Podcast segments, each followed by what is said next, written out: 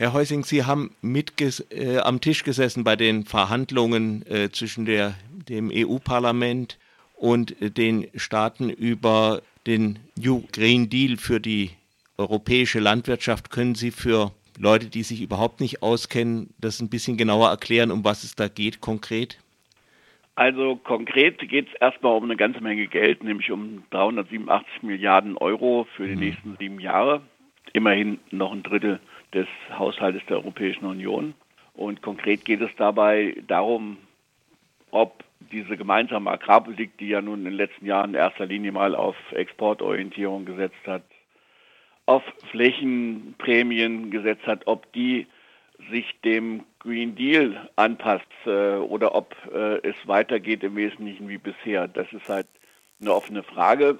Die Frontenstellung ist so, dass die Mehrheit der Agrarminister eher für ein Weiter so plädiert, ohne grundsätzliche Änderungen und ähm, das Parlament na, jetzt auch nicht die, die allerfortschrittlichste Position hat, aber doch auf, an entscheidenden Punkten auf eine Änderung drängt, sodass man sagen kann, dass die nächsten sieben Jahren endlich eine völlig andere Agrarpolitik auf den Weg gebracht wird. Jetzt nicht unmittelbar jetzt, aber vielleicht äh, in den nächsten Jahren danach, dass wir die Bauern dafür bezahlen, dass sie öffentliche Leistungen erbringen und nicht dafür bezahlen, dass sie einen Hektar besitzen. Mhm. Konkret, also wofür bekommen Sie jetzt Geld und wofür bekämen Sie dann? Ja, im Moment ist es so, dass im Schnitt äh, in Deutschland jeder Bauer für einen Hektar 280 Euro bekommt. Ähm, relativ egal, was er damit macht. Und ähm, an relativ wenig Auflagen gebunden nicht an gar keine, aber an relativ wenig Auflagen gebunden. Und damit honoriert man natürlich auch besser diejenigen, die ganz viele Hektar haben, sprich die Großbetriebe. Hm. Großbetriebe ist es äh, tatsächlich ein entscheidender Anteil am Einkommen. Für die kleineren Betriebe ist es eher in Almosen. Und davon müssen wir halt wegkommen. Ähm, nun ist der Ansatz, den damals der ehemalige Kommissar Hogan ja auf den Weg gebracht hat, jetzt auch nicht unbedingt oder ist eigentlich gar nicht kompatibel mit dem, was die jetzige Kommission von Frau Leyen, von Frau von der Leyen auf den Weg gebracht hat, den Green Deal. Das Beste wäre gewesen, man hätte diesen ganzen Vorschlag äh, tatsächlich zurückgezogen und einen neuen gemacht, aber gut, das ist jetzt schlecht möglich.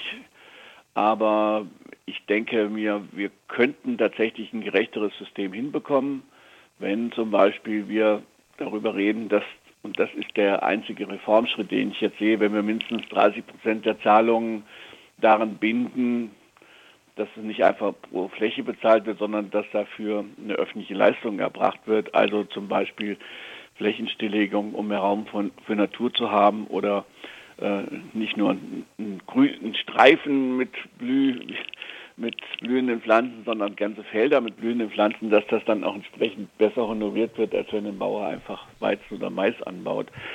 wenn 30 Prozent der Zahlungen daran gekoppelt wären, dann wäre das schon mal ein Schritt in die richtige Richtung.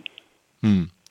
Und äh, aber die äh, Verhandlungen wurden jetzt erstmal abgebrochen.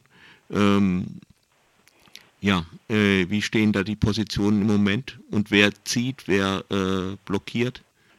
Ja, also blockieren tun ganz eindeutig die Agrarminister der Mitgliedsländer. Äh, denen geht es im Kern darum, äh, das liegt fast in der Natur von Agrarministern, die wollen das Geld zu möglichst wenig Bedingungen verteilen. Ne? Dann kriegen sie mhm. nämlich den Applaus von den Bauern. Äh, wenn der Bauer weiterhin das Geld für möglichst wenig Gegenleistungen bekommt, dann sind die Bauern eher zufrieden, als wenn jetzt Auflagen gemacht werden, und die Gesellschaft da auch ein Stück weit mitzureden hat. Das heißt, das Interesse der Agrarminister steht diametral gegen die Interessen von den Umwelt-NGOs, äh, auch von großen Teilen der Kommission, die in eine andere Richtung einschlagen wollen. Und deshalb ist es da sehr bedauerlich sozusagen, dass da im Grunde genommen blockiert wird von Seiten der Mitgliedsländer eine ambitionierte Reform und ähm, auf der anderen Seite noch nicht mal die Umweltminister, die ja nun auch eigentlich einen wesentlichen Teil mitzureden haben, überhaupt an den Verhandlungen teilnehmen. Das ist, äh, das passt eigentlich überhaupt nicht mehr in die Zeit. Das ist die Agrarpolitik der 80er, 90er Jahre, des letzten Jahrhunderts und nicht eine Agrarpolitik, die sich jetzt an den neuen Klimazielen eigentlich ausrichten muss. Dazu hätte ich gleich noch eine Frage, aber äh, vor, äh, vorerst mal, ähm, wie ist denn da die deutsche Position der GroKo? Ja, die Frau Klöckner spielt halt ein doppeltes Spielchen. Die hat sich ja wieder vor die Presse gestellt, auch in Deutschland, hat gesagt, das ist eine wahnsinnig gute Reform, alles wird anders. Äh, das ist sozusagen jetzt und äh, Deutschland hat ja die letzte Ratspräsidentschaft gehabt. Äh, Deutschland hat das auf den Weg gebracht. In Wahrheit ist es weder eine große Reform, schon gar keine völlige Neuorientierung, sondern es ist ein bisschen Werkeln an, an Symptomen, aber keine Reform. Und Deutschland hat mit dem Deutschland hat ja diesen Standpunkt des Rates, sprich der Agrarminister, letztes Jahr formuliert. Daran halten die auch fest. Und das äh, Witzige dabei ist, dass sie in Deutschland im Bundestag ja einen Gesetzentwurf eingebracht hat für den, auch ein neues Element für diese strategischen Pläne. Sprich also Deutschland muss diese Maßnahmen ja umsetzen, was wesentlich weitergeht als das, was die Agrarminister formuliert haben. Also insofern spielt Frau Klöckner und die Bundesregierung ein doppeltes Spielchen. Also in Deutschland tut sie so, als würde sie für eine ambitionierte Agrarreform kämpfen. Und in Brüssel steht Frau Klöckner aber sowas von auf der Bremse und ist auch überhaupt nicht daran interessiert, äh, was Deutschland normalerweise in so Situationen ja auch macht, Kompromisse auszuarbeiten. Geht es jetzt Ihnen dabei nur oder primär um den Klimaschutz? Ich meine, in der Landwirtschaft, das betrifft ja auch noch mehr Umweltfaktoren, also Stichwort Bienensterben und äh, anderes. Nee, äh, ist ganz klar. Ich meine, es ist nicht so, dass ähm, wir sagen können, dass nur das Klimaschutz das Ziel sein muss. Wir haben auch einen ambitionierten Biodiversitätsschutzplan auf europäischer Ebene, gerade jetzt die neue Verordnung im Parlament, im, im Umweltausschuss abgestimmt, dass ähm, der Schutz der Biodiversität ein genauso wichtiges Ziel ist. Und da ist natürlich die Landwirtschaft äh, auch gefordert. Wir haben ja zum Teil dramatische Rückgänge von Arten im Agrarland, in der Agrarlandschaft, die natürlich was mit veränderten äh, Anbaumethoden zu tun hat, mit einer Intensivierung zu tun hat, mit weniger Fruchtfolge.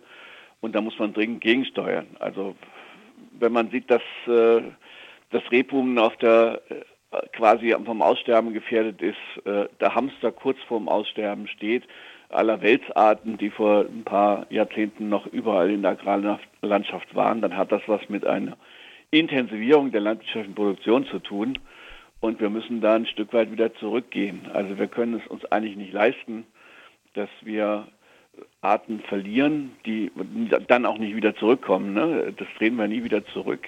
Und wir haben ja auch einen Anspruch. Wir sind ja auch als Europäer, gehen wir ja auch in die Welt und sagen, die andere Länder sollen dafür sorgen, ganze Kontinente sollen dafür sorgen, wie Afrika, dass die Natur geschützt wird und wir können hier noch nicht mal den Schutz von Feldhamster leisten.